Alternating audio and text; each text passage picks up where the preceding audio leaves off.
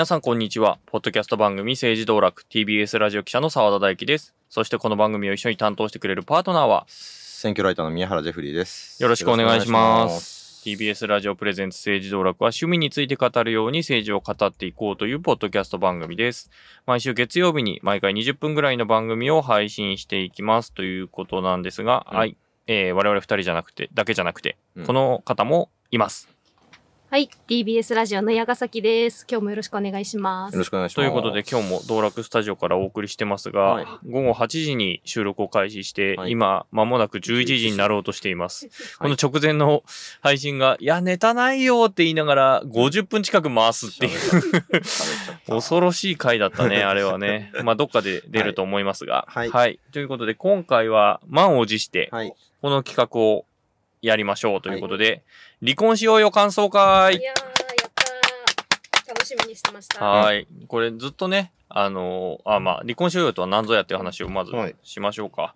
あのーえー TBS テレビが、あ、あのし中心になって、えー作ったドラマはい。で、ネットフリックスでこの6月から配信されたドラマです。で、脚本を務めたのが、あ二人っ子とかセカンドバージンでおなじみの脚本家の大石静香さんとか、うんえーと、えーあと、アマちゃんとか、マンハッタンラブストーリー、TBS ラジオでは、えー、工藤さんに言ってもしょうがないんですけど、でおなじみの脚本家の工藤官九郎さんの、はい。まあ、共作、合作で作って、えー TBS テレビがネットフリックスに提供した作品として、えー配信されまして、ネットフリックスであの国内1位、世界10位になったとうん。いうことで、えー離婚しようよというタイトルなんですけども、まあ、えー選挙とか政治とかを扱ったうん。作品ということで、まあ、これ、いずれ喋ろうとうん。いう話は以前もしたかなと。思いましたけれども、ようやく私も昨日見終わりまして、お全9話うんですね。はい。で、まあ、ストーリー触れときましょううんか。はい。。はい。えー新人議員である庄司大使と俳優である黒沢優衣の結婚5年目の夫婦うんが、あー主人公ということなんですけども、まあ、あの、見た目毎、毎週配信を、配信をしたりとかしてですね、仲いい感じなんですけども、まあ、実際は冷め切ってるということで、えーただ、その、二人がまあ離婚しようというふうに進むんだけれども、まあいろんなことが起こって、点々点みたいな作品でございます。で、はい主人公の庄司大使を演じたのが、えー松坂桃李さん。うんで、黒沢優衣を演じたのは中里依紗さんということでした。ということなんですけれども、うんえーまあこれなんで触れたいかっていう話がいくつかあって、はい一つは、えー私が、えーこのドラマを作るにあたってリサーチをされたと。はい。この番組、えーリサーチリ対象だった。サーチ対象だったと。名前はクレジットは全くされてませんが、リサーチ対象だったということで、はい。その話はどこまでしたんでしたっけ？まだし、まあ、ざっくりしたんですよねまあまあ結構ちゃんとそのね、話した気がしますよ。はい呼ばれて。そうそうそう近畿辛いっていう。近畿辛いという。キーワードがどうも出てるらしいみたいな話らしいという。話まではしましたよね。うん。はい。ということだったんですよね。えー、だ2年前、はい2021年かな？くらいか。に、うんはい、そう、えーえーうんプロデューサーを務めた磯山さんから、えー突如メールが来て、えー工藤さんから聞いて、ぜひ聞いた方が、話、沢田から話を聞いた方がいいということがあったので、ぜひ時間を作ってくださいというふうにして、えー呼ばれまして、はい。えー勝野さんだったかな、もう一人のプロデューサーの女性の方と、えー二人、プラス、えー工藤さんと大石さんの前で、え2時間弱ぐらいうん。話をすると。いう中で、まあ、近畿からい、金曜日に国会議員、地方選出の国会議員は金曜日に、えー地元に帰って、地元の活動をして、えー火曜日に国会に来て、1週間国会の活動をするというのを近畿からいというふうに言うんですよっていうのを言ったら、えー見ました私も。2話目に使われてました。お近畿、あの、口説くところのシーンで、えー庄司大使が、えーゆいちゃんを、えーと、えー慣れ初め。慣れ初めのところでね、えーそのワードが出てきたと。おーっていう書いのてましたね。書いてましたね。うん紙ナプキンみたい。はい。あれは私もメールを過去の見たら、その、そのやりとり、近畿からいとはこう書きますっていうのを、えー、磯山さんに送っていたので、うん多分それが使われたのではないかと、勝手に言うことにします。他の人、で、多分いろんな人を、あの、取材をもちろんして、えーかあの物語は多分作ってると思うので、まあ同じことを言った人もいるかもしれないですけど、私が言ったので、とりあえずここではもう、それが使われたとうん。いうふうに言おうといいうことですね。はい。はい。で、宮原君は、あの、工藤さんとつながりがあるんだよね。はい、ね、過去そのねあの工藤さんアクションをやってた頃にはい。3回、えー工藤さんに行ってもしょうがないんですけど番組として独立してから2回、えーフリーランスライターの畠山さんと2人でですねその選挙行ってきてその取材どうだったのみたいな話をさせてもらうっていう回があって、うん。で結構その、まあ、選挙ライターという仕事をしてどういう取材してどういう面白話があってみたいなのをさせてもらっていて、まあその内容に近いような話もちょこちょこ出てきているっていう意味でちょっとまあ政治道楽的にはこれは触れないわけにいかないだろうということであ僕も見たドラマでしたね今回。は、うん。はい。あの、この番、えっ、と、この番組のリスナーでもあって、セッション22の、えーパーソナリティでもある南部ひろみさんが、うん。あの、非常に工藤さんうん。と、あまあ、仲良し、かつ、この番組も聞いていて、なんかあまちゃん大好きであまちゃんの特番とかやってそう。そうましたね確かね。で、アクションでね、うんやってましたよね。あの、あまちゃんの、特集あああまちゃんじゃないや、あれ、あれだ。えっ、と、あれか。あまちゃんの話はセッションでしてて、そう、あの、伊達天の話伊をはい、えーしたりとかもしていて、で、工藤さんのに行ってもしょうがないんですけれども、ヘビーリスナーなんだけど、うんうん。まあ、それ、それで出た話がすごいいっぱい使われてるっていうのを言ってたりとかうんうん。してましたし、えーこれを、まあ、もう、もう5週か6週見てて、うん。離婚しようよ。えー。らしいんですよ。うん。で、もう気づいたことを沢田に伝えたいんだが、沢田が見てないっていうことを知っているから、あの、それまでは言えないっていうことで、あの、見終わりましたっていうのをこっちが報告したら、これでいっぱい喋れるっていうふうにおっしゃってましたそうね。南部さん呼びたかったですね。まあそうですね。まあ、まあ、どっかでまた南部さん会やってもね、うんいい感じもしますけどね。はい。はい。ということで、まあ、えー全9話うんどうでしたかっていう話で、えっとね、今日、えーもう午後11時なので、うんえーちょっと帰らなきゃいけない人もね、そうそう終電がね終電があるっていう人もいるというのと、うん。あと、ね、ネタバレがかなりある作品、ネタバレがあると面白みがそがれる作品なので、ただネタバレをして感想を聞きたいだろうし、言いたいだろうしっていうのもあるので、うん。えーまあ、前半はネタバレなしで、うん。あの、どういう話だったかっていうのを話す回にして、後半はネタバレありにしようかなと思ってます。うん。じゃあまず、ネタバレなしの感想を。はい。はい。面白かった。はいはい。もう、もう、もう、バンバン言って。はい。あの、2個、うんおもしこれがすごい良かったっていうところが、まあ2個、大きく言うと2個あって、うん1つ目はやっぱりバディものとしてマジで最高だなって思いました。バディもの。はい。誰と誰の、えっ、と、だから、庄司大使、松坂桃李さんはい。と、えっ、と、黒沢結衣、うん。えっ、と、中里依紗中里依紗さん。うんまあ、この、物語が始まるときは夫婦の二人。うんこの二人の、まあ、タイトルは離婚しようよなので、二人とも、もう離婚したいってなってる状態から始まるんですけど、ここの、愛情なのか、うん。友情なのか、すそのなんか、どっちとも言えない感情なのか、関係性なのかっていう、うんそのもうバディものとして本当に最高だなって思ってうん私はずっと見てました。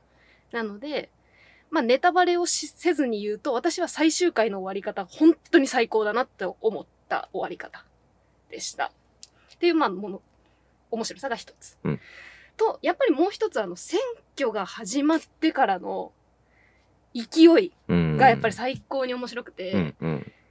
まあ、小ネタもすごいこう、やっぱりさすが工藤さんだなというか、笑える小ネタもたくさん入ってきつつも、うんしっかり選挙を、の仕組みも教えてくれるし、ちょっと揶揄っぽいというか皮肉っぽさも入ってきたりとか、うん。しながら描かれていくところも、これは相当勉強になりながらも面白いぞとうん。いう気持ちで見てましたね。特にどこら辺が気になりました？そうですね。多分選挙の中、こう具体的、多分ね、具体的な中身の細かいところは、あんまり本編、あ本編っていうかネタバレとはリンクしなそうなところも結構ありそうだけど。自転車の選挙運動。おー。うん。うん。だから、あの、何ですかね。まあ、愛媛なので、うん。ちょっと田舎の方でうん選挙運動をしていくっていうところがあるので、そこでこう、自転車を使いますとか、うん。あとはそうだなそうね。選挙区が架空の愛媛5区うん。っていう、まあ今絶対ないあ選挙区なんですよね。実在しない。しない愛媛市。これもまた実在しない。そっか。ところが一応舞台っていうことですね。うんですねうん。なんか小ネタで言うとその名前連呼するしてししない問題？していいのかしちゃいけないのかそのギリギリのラインを攻めるうんうん。やつの話、あれはすごい笑いましたね、はい、いいのかな？そう選挙監修に松田薫さんっていう、えー選挙プランナーの。人が入っていてセッションとかにも何度かご出うん。演されていて、僕も宮原君も、うん。まあ、知り合いの人が入ってそのあたりいるので、その細かいところはすごくちゃんとねディテールがあのまあ、リーガルチェックっていう部分かな、うん。その法的にこれオ OK でみたいな、多分解説もね、ちょこちょこ入ったら、そのうん、そのあたりのフォローはうんさされてたなっていう印象でしたね。選挙前は本人たすきにしていて、あのその選挙の日にあの初めて名前付きのたすきをかけるとかっていう、そういう小ネタ小ネタでこうへーってなる小ネタがやっぱいっぱいあったなっていうのと、田舎の方ほど新しい人が受かりづらいみたいな構図が、なんとなく今実際の選挙を見ていて思うけれどもそれがなんでそうなっているのかっていうところがすごく細かく出ていたなと。うん、具体的に例えば結婚式とか。はいはいはい。結。婚式に呼ばれる呼ばれないって話ははい。ね、ねそう、まあお祭りに出てってとか。あそうそうです。その地元その町の人たちの生活とか、うん。うんまあ、冠婚葬祭とか、うんうん。そういう本当に日常のところにうん入り込んでくる感じ、はいはいはいはうちの親の職業がこうだからこうだよねみたいなセリフがあったりだとかするところが私も出身が比較的田舎の方なので、うんなんとなく感覚として知ってはいたけれども、リアルだなというか、うん。まあ、ちょっとまもちろん笑いながら見れるので楽なんですけど、うんまあ、揶揄しながらもうんうんうんきちんと描かれてるんじゃないかなというところはすごい面白かったですね。ですね。だからその結構その前も話したかもしれないですけどその公職選挙法のなかなかの理不尽なところがいっぱいあるんですけどもその理不尽なことすらやっぱり一般の人は知らないとだ知らないから別にそれを変えますよって言ったところで政治家としてあんまポイントにならないとっていうのでやっぱ変わん制度が変わんないままになってしまうっていう意味でまあねちょっとでもこれをきっかけにんなんでこんなことやってんだろうみたいなのが伝わればねいいかなっていうのをちょっと思いますけどね。だからこう選挙のもちろん小ネタを見て面白いなっていうのがやっぱりつ蓄積されていくので、うん。例えばじゃあ討論会だとか、うん。えー、と演説？街頭演説だとか、そういうところに行ってみたらすごく面白いんだろうなとうん。いう感覚があったので、まあちょっとこう選挙に興味を持てるというか、うん。ちょっと選挙見てみようかなっていう気持ちにすごくなるんじゃないかなと思いました。なんかそのやっぱり工藤さんが、うん。あの宮原君なり、えー、と畠山さん畠山さんの話を聞いて、うん。やっぱ面白いなって思ったんだろうなっていうのがすごい伝わる、そうですね。その細かいディテールのところってうん。多分工藤さんなんだろうなっていう、そう。書いたのがね。やっぱね、その選挙扱った作品って結構ちょこちょこ見見はするんですけど、あそこ取り上げるみたいなところ、今までは取り上げられなかったようなところ、まさに僕や畠山さんが語ってたような、あの、細かいところが結構描かれてたので、どこらん辺？あのー主要候補じゃない人が出てきて、あれ、あれ登場人物名はネタネタバレなんないよね。かな。まあまあ、赤シャツっていう名前の第三の候補が出てくる今、朝ドラにね、畑野さん役で出てるあの人が出てますね。とかはいっていうの、とか、そのね、その候補者に対する主要候補陣営の扱いみたいなところとかっていうのは、お前誰見たことあんなっていうの、ううんん。そいつの数字書かなくていいよって。これまさに同じセリフを僕も学生の頃応援して。見たら。あれ、あれすごい面え、道白かった。夫三人目の候補か。いいよ、その人の名前は書かなくて、つ。ああの選挙区でしょ？そうそうそう昔いたんですよ、わかるわかるわかる。うん。とかね。わかるわかる。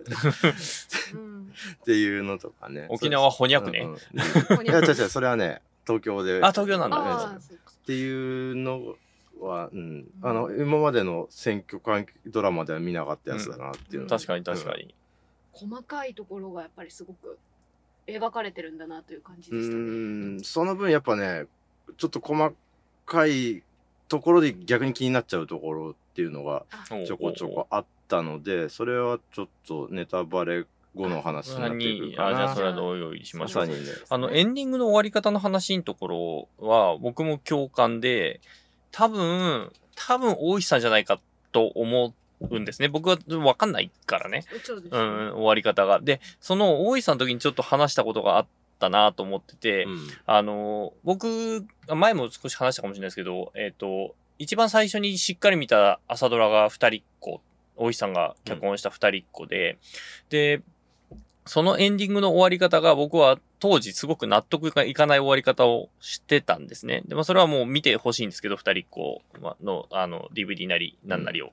あちなみに二人っ子には今政治家となって国政選挙に出て、あある党の党首になってる、まあっていうか、まあ山本太郎さんが出てるんですけど、へまあまあそれは置いといて。96年のそうそうそうそう。んで、その終わり方は僕は納得いってかなかったんだけど、結婚して子供できてうん、えー、35を過ぎて、あ、あの終わり方はすごく、ものすごいいい終わり方だったんだって気づいたんですよ。うんで、それを、えー、まあ、家族で話したい時にもその話をして、で、この機会があって初めて僕、大石さんにお会いして、うんその時にその話をしたらすごく喜ばれたんですね。で、その話と結構リンクする終わり方なんです。多分、あの、二人子見たことある人は、その、うん今回の、その、離婚しようよのラストを見て、あ、それに近いうん。っていう感じ。まあ、それが途中のエピソードとも、あの、リンクしてくる話なので、もちろんその話と、の中での終わり方なんだけど、あ、これは多分大石さんの視点だろうなっていう、うん。工藤さんじゃ描かないだろうなっていう終わり方だったから、それがすごくね、良かったんですよ、僕は。うん。うん。すごく良かった。すごく良かったですよねすご。く良かったです。私そうね。ああの終わり方いいですよね。うんうん。あ、そうで。もあれは多分賛否は、賛否というか、うん。まあ、ちょっとご都合都合良すぎじゃないかなっていう気がしましたけどね。うんうん好き嫌いというか、うん。好みは分かれそうですよね。うんうんうんあのエンディングは多分。うん。まあそうそうそれはねやっぱなんかそれに合わせて政治的立場がこういう、うん、こういう風になっちゃしたらそれはまあそういう風になるよなっていうところはちょっとまあまあちょっとネタバレかなこれも、うんうん。微妙なところなんですよね。うん。うん。まあまあそうなんですか、まあぜひ見てくださいと。はい。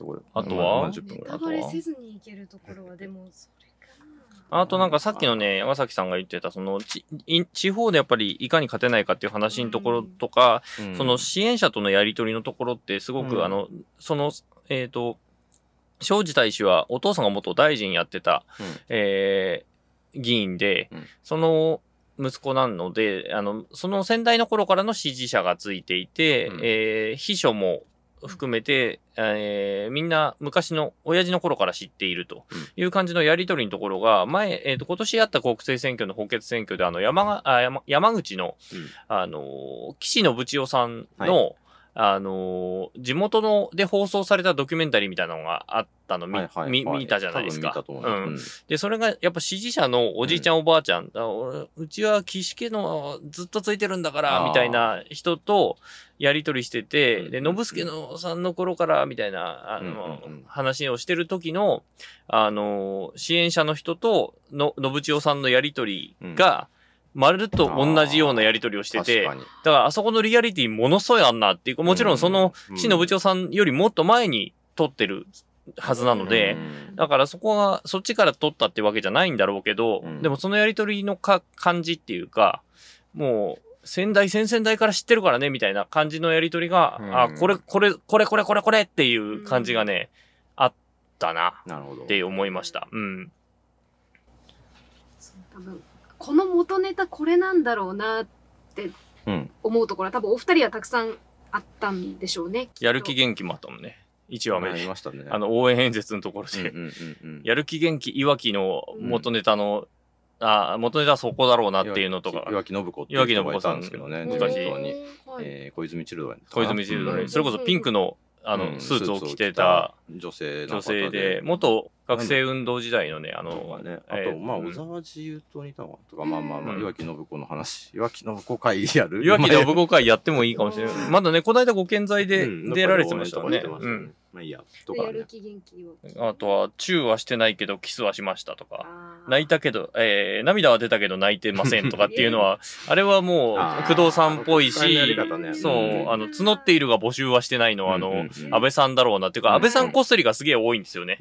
あの、例えばその、途中で出てくる、これはもうネタバレしてもいいと思うんだけど、ウイルス研究所が出てくるんですけど、うんまあそれの、まあぜ、是非みたいなのが、うんまあ選挙の争点になってくるんだけど、うんまあその、ああの、ウイルス研究所っていうのはどう考えても、あの、加計学園の岡山理科大獣医学部の問題とリンクしてきますよね、あれはね。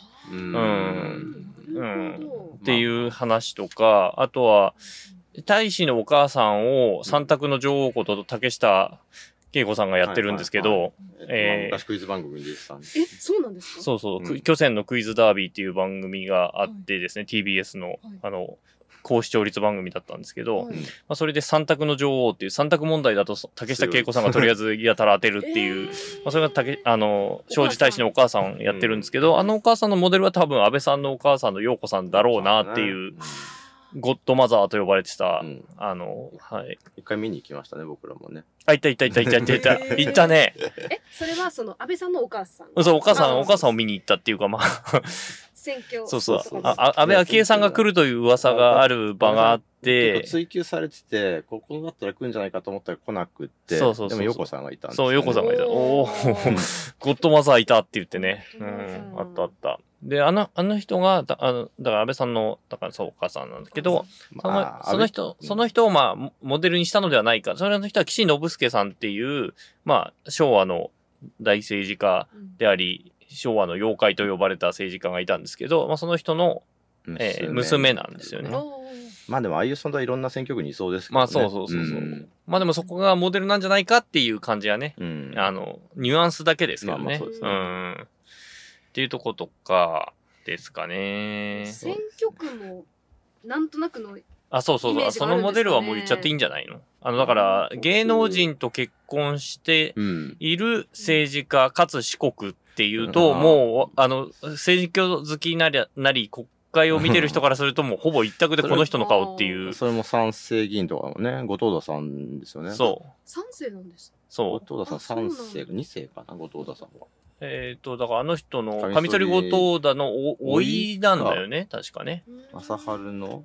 そう。で、あの、後藤田正純さんっていう、この間、えっ、と、だからこの春の地方、統一地方選総ざらいうん。の時に、えっ、と、あの人は徳島県、徳島県知事に今なったんですよ、と当選して。で、奥様が、えー女優の水野真紀さん。大叔父に当たるのか、正春は。あ、うん大叔父か。ううんん。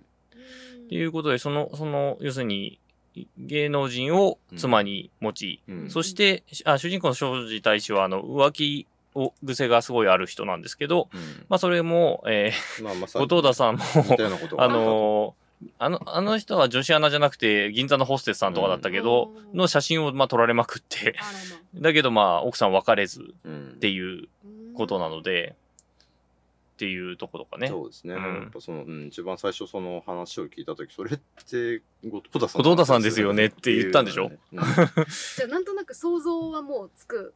だからそのあらすじを聞いた瞬間に、うんそれ後藤田さんですよねって言って。そう、そうだ、だだ僕もそう、あの、事前にそのオファーが来た時に、うん。あの、初行のやつをちょろっと見せてもらったんですけど、あ、これ後藤田さんですねっていう話はし,、うん。した。そうそうそう。うん。それこそ、ああの、工藤さんの番組出た時に、畠山さん、なんか選挙のドラマ撮ってるらしいじゃないですか、つったら、うんそうそう。で、その徳島の人が芸能人と結婚しててみたいな。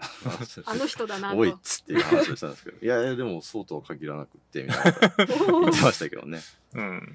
そう。それで、ちなみに今回だと奥さんの、えー、黒、えー黒沢優衣役の中にリサさんが地元で、えー、地元が舞台のドラマ、みこちゃんというドラマを撮っていてかしこみ、かしこみっていうね、これもね。え自分のドラマのー、そう、あまちゃんのね、うんから撮ってるっていう。うんで、地元で大人気という。うんうん、そんな感じでした。だから、後藤田正純とノンみたいな感じで、感じとしてはね。あ確かにね。確かに。うん。きっとこれ多分元ネタがわかる人が見たらまたたまらないネタがいっぱい入ってるんだろうなとまあそうですよね。だから、うんえっ、と見てまし、た弁護士役で出てくるのが、ヘンリー・ケイっていうのが出てくるんですけど、まあそれはもうショーン、古田新太さんね古田新太さんがやってる。まあそれはショーン、弁護士じゃないけど。弁護士じゃい。ないけど、まあショーン、うんその後コメンテーターになあなるそうですねから、まあそう、こうそれが、感じかな。そう、ショーン・ケイさんかなとかね。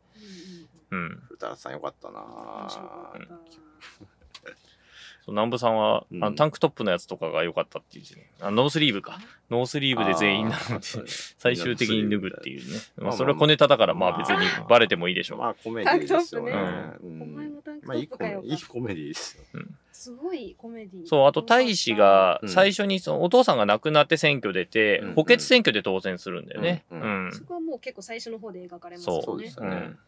まあ、それがその後の展開とっていう話とかはね、以前政治道楽で少し触れたネタとも重なってきたりとかもして、うんまあ、政治道楽聞いてた人はうん結構楽しく見見られる作品かなって思いすますよね。ううん。あと秘書の方とかねああ、秘書ね。あれもリアルなんだろうなと思いながらどうですかね。見てましたうん秘書、秘書もいろいろですけどね。秘書がそこまで動画は作らないと思うけどね。あ、どうですかね。動画作るかなあの勉強のために。ああ、それは作る。あまあでもプレゼン資料的なことはね、多うん分コンサル的な仕事をするので、うんあると思いますけどね。すごい量のね説明資料みたいなのを作ったりもしてましたもんね。まあ簡単に喋れるようにレジュメを作ったりとか、うんご当地での応援説の時にその人のパーソナリティをすごい短いペーパーにまとめるとかはね、普通にあるよね。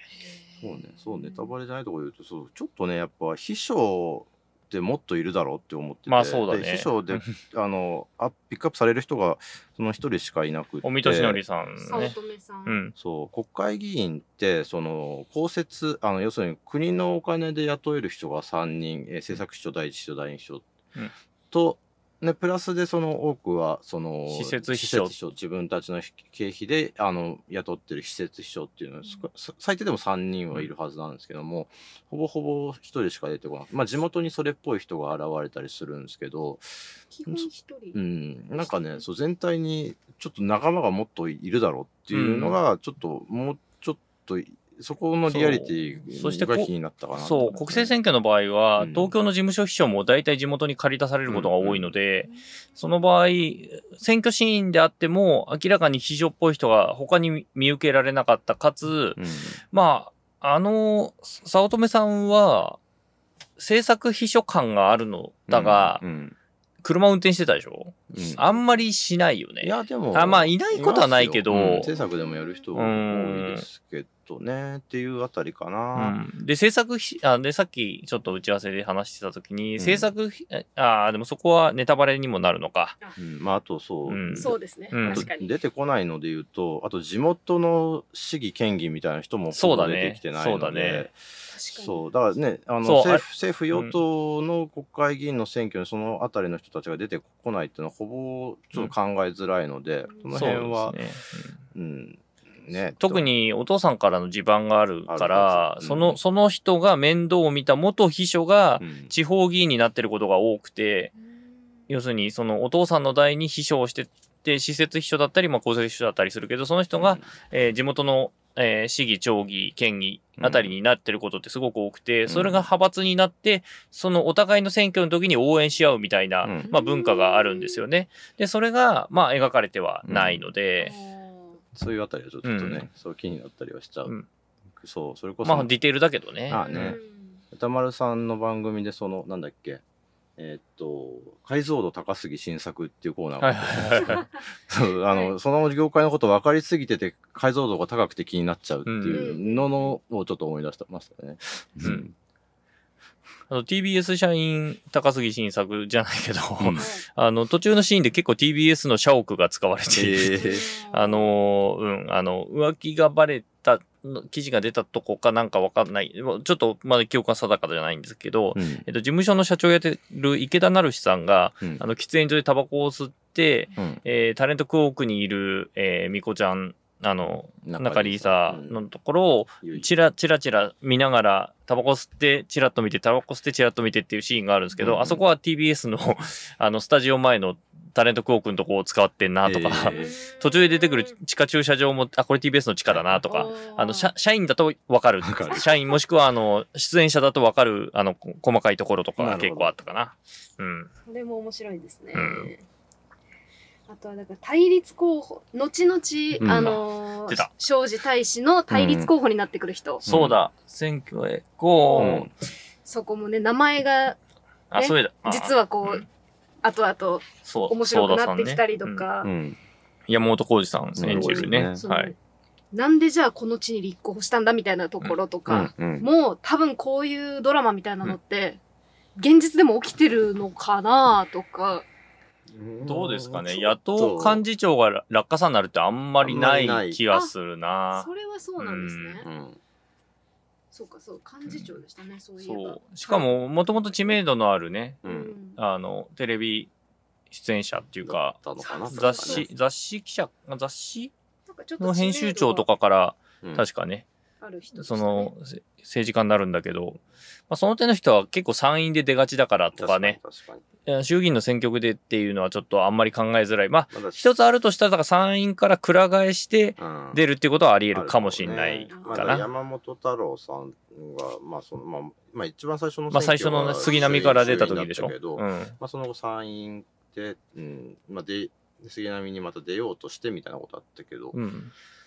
うん相手が弱いからうんそこに行くっていうのは、特にまあ、後半で出てくる展開を考えると、うんそそんなに放末政党ではないので、うんであんまりないかな、うん。うんうんそれもよっぽどのその、うん奇策ですよね。うん。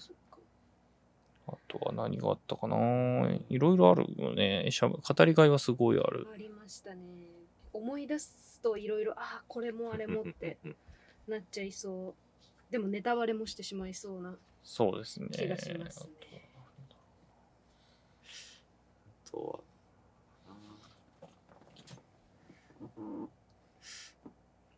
古田新太さんが学生時代をやってたのも終わっちゃった、面白かった学です、ね。生は無理だろいくらなんでもそれはちょっと、うん、コメディだからできたのかなって感じは、うんかなっそうですね。あれも、あれは笑,、うん笑いますね。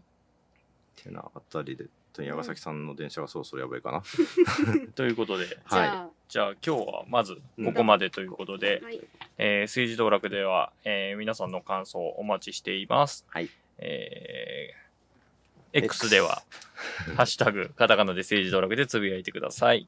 えー皆さんからのメッセージも募集しています。アドレスは sd-tbsradio、えー tbsradio、アットマーク tbs.co.jp、sd-tbsradio、アットマーク tbs.co.jp です。えー YouTube でご覧の方、えーチャンネル登録といいねもよろしくお願いします。ということで、政治道楽今回はこの辺で、えーここまでのお相手は TBS ラジオ記者の澤田大樹と、選挙ライターの宮原ジェフリーと TBS ラジオの矢ヶ崎でした。